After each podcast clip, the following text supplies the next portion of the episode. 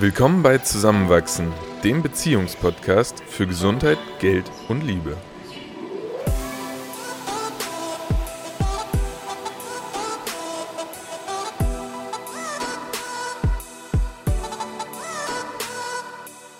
In dieser Folge erfahrt ihr, warum die Entscheidung zum Veganismus ein reflektierender Prozess ist.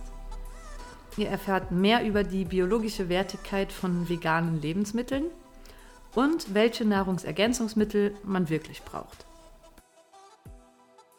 Vegan. Das ist ein großes Thema. Warum wollen wir da heute drüber reden? Gute Frage. Wahrscheinlich einfach, weil es uns beide in letzter Zeit immer mal wieder über den Weg gelaufen ist und wir neugierig geworden sind, oder? Ja, also für mich waren immer mal wieder Fragen aufgekommen, in den letzten Jahren eigentlich schon fast, die sich aber nie so ganz beantworten lassen konnten. Und auch jetzt, als ich mich ein bisschen damit näher nochmal beschäftigt habe, ist ein bisschen was offen geblieben, ein bisschen was konnte sich klären. Aber bist du in deinen Überlegungen weitergekommen, beziehungsweise was für Überlegungen hast du im Moment bezüglich veganer Ernährung? Also ich lebe ja schon recht lange vegetarisch und in letzter Zeit hat sich mir immer wieder die Frage aufgedrängt, warum eigentlich nicht vegan? Gibt mir Käse, Milch, Eier so viel, als dass ich nicht darauf verzichten könnte? Und vor allem auch durch Freunde und das Umfeld wurden meine Gedanken immer konkreter, hey, ich kann es doch zumindest mal versuchen. Aber was gab denn den Impuls, dass es ein Anreiz für dich war? Weil sonst könnte ich ja auch sagen, warum nicht nur noch Bananen essen? Hm. Wahrscheinlich, weil in mir irgendetwas glaubt, ja, vegane Ernährung ist wirklich gesünder für mich und vor allem auch für meine Umwelt. Okay. Also das erscheint mir erstmal grundsätzlich plausibel, ohne dem Ganzen so sehr auf den Grund gegangen ja. zu sein. Ja.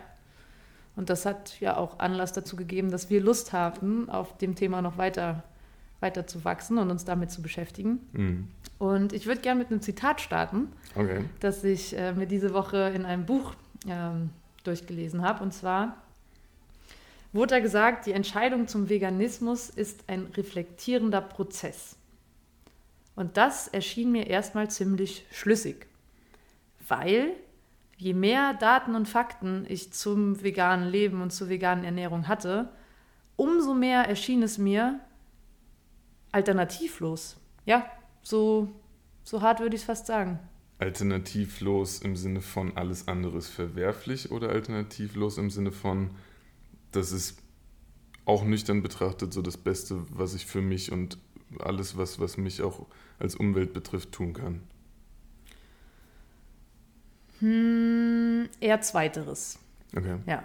Aber ganz konkret geht es wirklich darum, dass wenn man sich die diese Fragen mal stellt, warum gibt es Tiere, die ich streichle und andere Tiere, die ich töte und esse? Ja, das ist jetzt diese typische Metapher, aber es ist schon eine Frage, die sich da auftut. Und wenn man sich mit dem Ganzen wirklich beschäftigt, gibt es eigentlich keine Antworten, die an veganer Ernährung vorbeiführen.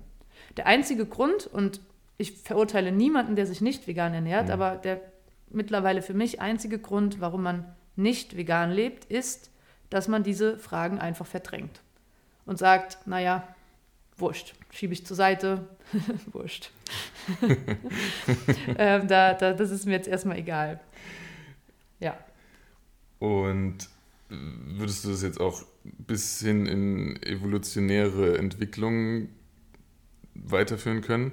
Weil am Ende haben wir irgendwo immer als Menschheit Fleisch gegessen, sobald wir die Fähigkeit hatten, Tiere zu jagen sind damit mehr oder weniger aufgewachsen und zu dem geworden, was wir heute auch sind. Und was ist, was ist dann anders an Tieren, die andere Tiere essen?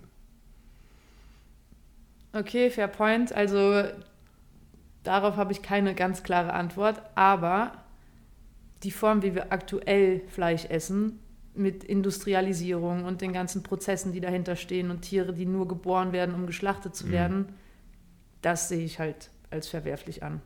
Ja, ich glaube, über Massentierhaltung als solches, das Konzept ist unstrittig nicht haltbar.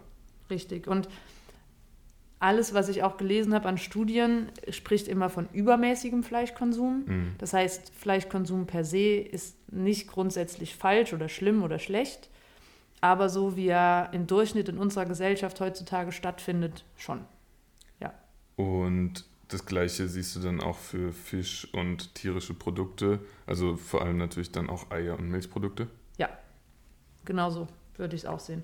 Ähm, was aber ganz spannend ist, und da kann ich mir selbst an die Nase fassen, obwohl ich das ja jetzt dann seit zwei Wochen weiß, bin ich trotzdem noch nicht vegan. Also du hast mich eben noch zu Abend Frischkäse essen sehen. Also oh, es wäre jetzt irgendwie äh, ein bisschen zu moralapostelig, wenn ich jetzt einfach sagen würde, das muss jetzt so sein. Aber wenn du jetzt sagst, du hast mehr und mehr die Gewissheit für dich selbst sagen zu können, dass das Beste, was ich mir und meiner Umwelt antun kann, was fällt dir dann gerade schwer? Wo ist noch die, die Hürde, die es zu übersteigen gilt, um dich im Alltag wirklich komplett vegan zu ernähren? Die Frage habe ich mir auch gestellt, dann im Laufe der Vorbereitung auf die Folge. Und meine Antwort ist erstmal Aufwand und Zeit, mhm. so banal das jetzt klingt. Aber wenn man so gewöhnt ist an, was man kauft, wie man isst, wann man isst, ist es gar nicht so einfach, das umzustellen. Und mir gefällt auch nicht der Gedanke, verzichten zu müssen, auch wenn das zum Teil dazugehört. Mhm. Aber ich habe einfach noch keine Lust, in den Supermarkt zu gehen, mir jedes Produkt anzuschauen und ja. neu zu entscheiden, was ist vegan und was ist nicht vegan. Aber bin jetzt nicht dann irgendwie in Trauer verfallen, sondern habe mir überlegt, okay, wie könnte das denn doch funktionieren?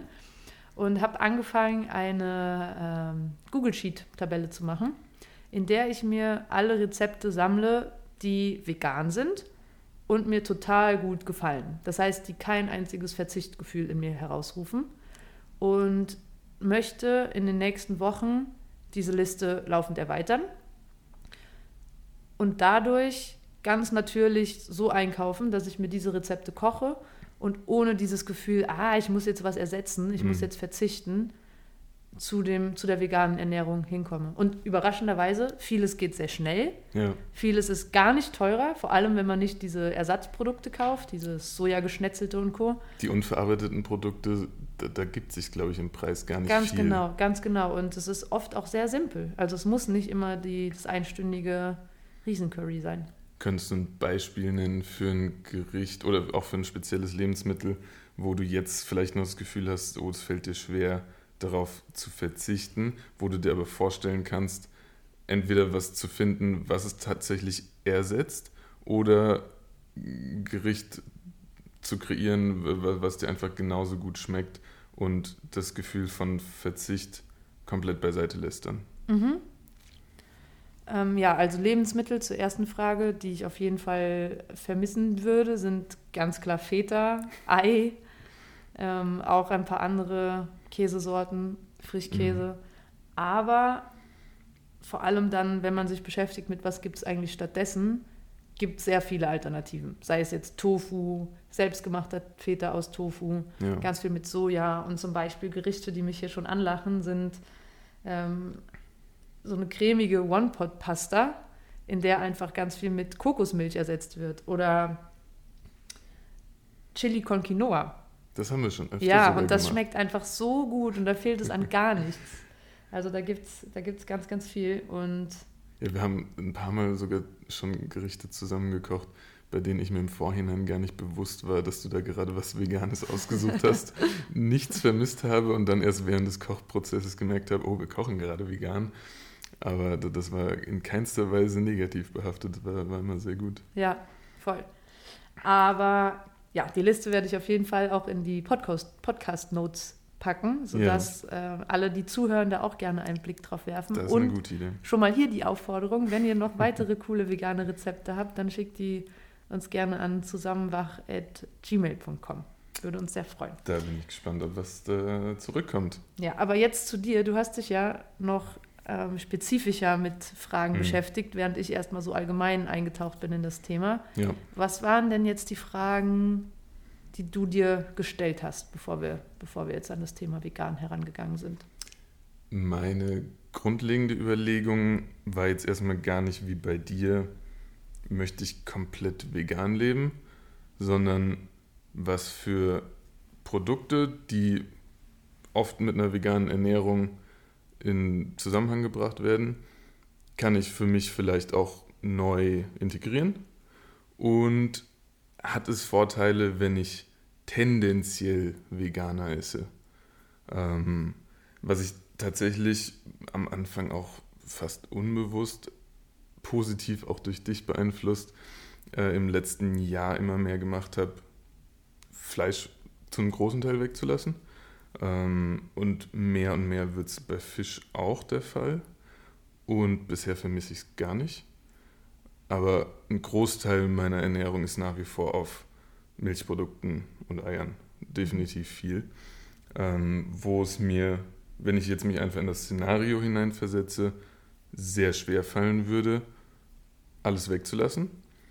Und unter der Prämisse, bestimmte Ernährungsmerkmale zu erfüllen, äh, wird es dann für mich schwierig, da so zu essen, dass ich am Ende zufrieden bin. Konkret geht es dann zum Beispiel um Eiweiß. Ähm, die Frage war dann, erstmal kann man genug Eiweiß zuführen und die ist eigentlich recht schnell zu beantworten. Was weil, hast du denn da gefunden?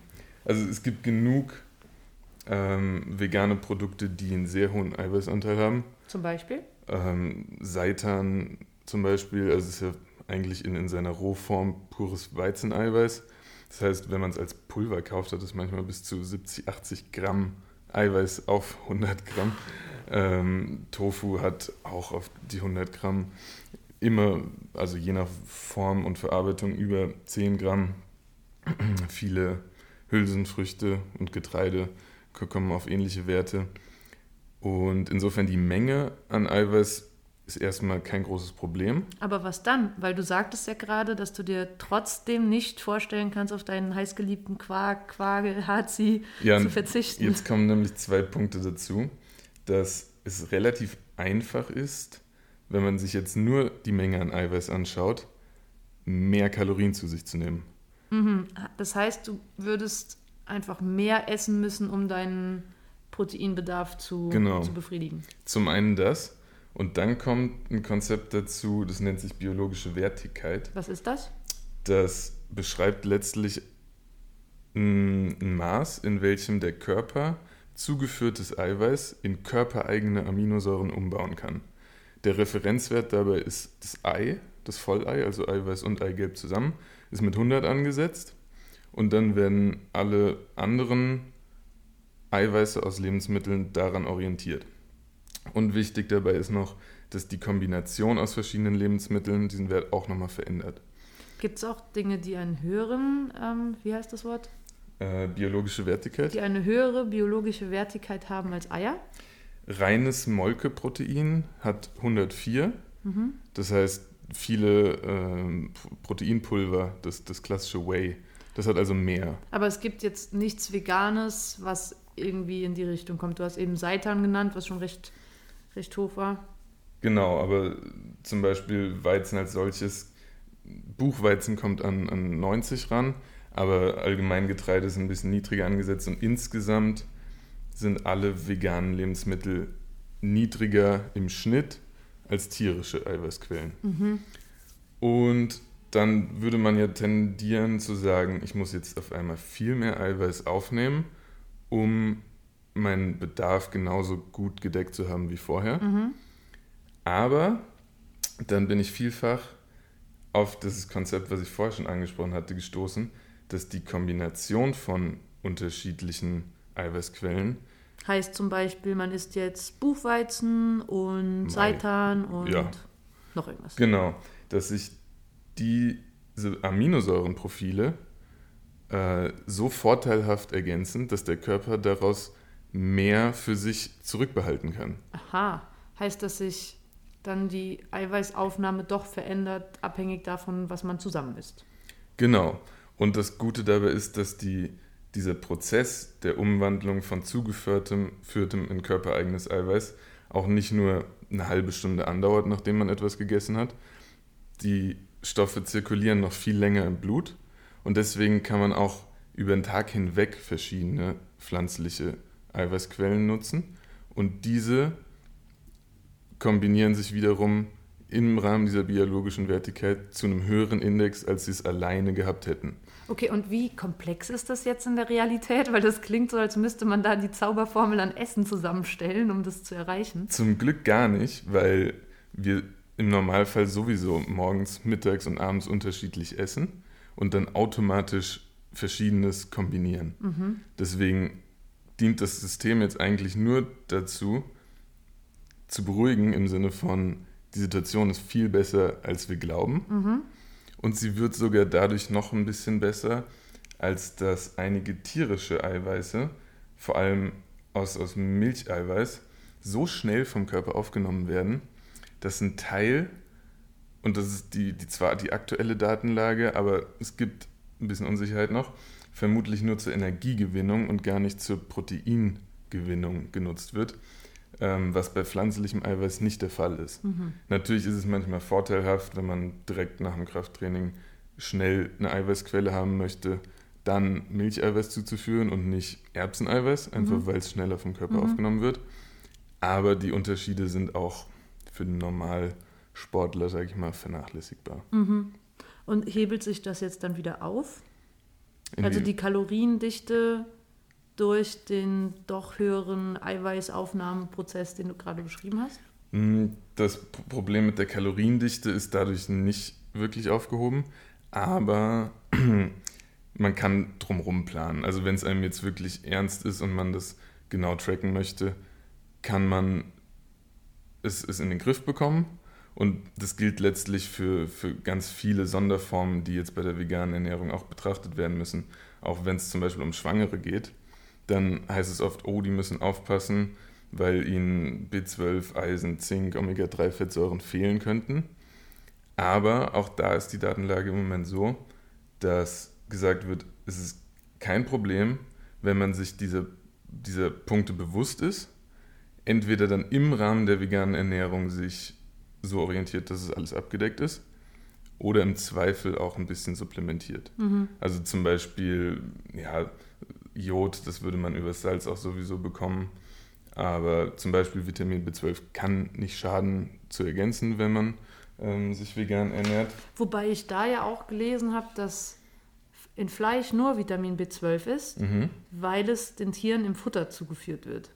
Das heißt, eigentlich ist es da auch ein Supplement. Genau wie es dann vegan ernährende Menschen zu sich nehmen würden. Was ja keinen Unterschied macht, solange es im Körper bei uns am Ende ankommt. Ja. Genau. Ja, es gibt so ein paar Stoffe, die ja immer wieder dann angeführt werden, äh, die man vielleicht zuführen sollte, weil sie eben in einem Mangel auftreten in der veganen Ernährung. Wo es zum Beispiel komplett relativiert werden kann, ist Eisen und Magnesium. Ähm, ist oftmals sogar in den pflanzlichen Lebensmitteln höher vorhanden als in tierischen. Aha, heißt das Argument, vegane Ernährung führt zu zu wenig Eisen oder Magnesium, das zählt nicht, Nein. weil das ist einfach Nein. bei einer abwechslungsreichen Ernährung vorhanden. Kann okay. eigentlich nicht gehalten werden. Mhm. Ähm, so ein bisschen. Ah, du hast hier gerade stehen, in was ist denn viel Magnesium? Äh, zum Beispiel Brokkoli, sehr viel, Vollkornbrot, allgemein Vollkorngetreide, Reis, Hülsenfrüchte, Kartoffeln auch. Und Eisen? Äh, Eisen, zum Beispiel Weizenkleie, mhm. also allgemein auch Weizen, Kürbiskerne, Soja auch wieder, Sesam, Linsen. Mhm. Ah, cool. Und was muss man, also was ist jetzt nicht vorhanden oder was, worauf muss man jetzt achten? Ähm, ja, Vitamin B12 ist zum Beispiel wirklich vor allem nur in Fisch, Fleisch, Eiern und Meeresfrüchten. Mhm. Ähm, da, da, ist es sehr wenig mit pflanzlichen ähm, Lebensmitteln auszugleichen. Und so ein bisschen eine ja, nicht Grauzone, aber so, so, ein schwieriger Bereich ist dann Vitamin K2, was vor allem für, für Zellwachstum und Blutgerinnung wichtig ist. Äh, Vitamin D3, was wir auch selbst synthetisieren, wenn wir zum Beispiel in der Sonne sind. Und die Omega-3-Fettsäuren. Mhm. Da gibt es vor allem zwei, die unter die Omega-3-Fettsäuren fallen, die vorrangig wirklich in, in eben tierischen Produkten wieder enthalten sind. Und das heißt, das muss man auf jeden Fall ergänzen, wenn man sich vegan ernährt? Oder gibt es mm. auch Lebensmittel, in denen das vorhanden ist, die man aber dann sehr gezielt essen müsste? Eher letzteres, weil zum Beispiel in allen Speiseölen auf pflanzlicher Basis. Also sowas wie Rapsöl, genau, Hanföl, Walnussöl. Mhm. Da ist sehr viel enthalten, was man jetzt natürlich nicht unbegrenzt oh, trinken ja, sollte. ein Glas Olivenöl zum Frühstück. Hm. Aber auch vor allem äh, in Nüssen, in Soja wieder, in, in vielen Samen, Leinsamen, Hanfsamen ist viel enthalten. Aber auch in Rosenkohl, Spinat und Bohnen, wo man ja tendenziell jetzt nicht sagt, dass es einen hohen Fettgehalt hat. Mhm. Aber im Rahmen des enthaltenen Fettes sind die Omega-3-Fettsäuren dann wieder sehr prominent vertreten. Also nochmal zusammenfassend. Angenommen, ich würde mich jetzt vegan ernähren Ja. und esse auch die Lebensmittel, die du da aufgeführt hast. Ja. Was müsste ich jetzt trotzdem noch zu mir nehmen?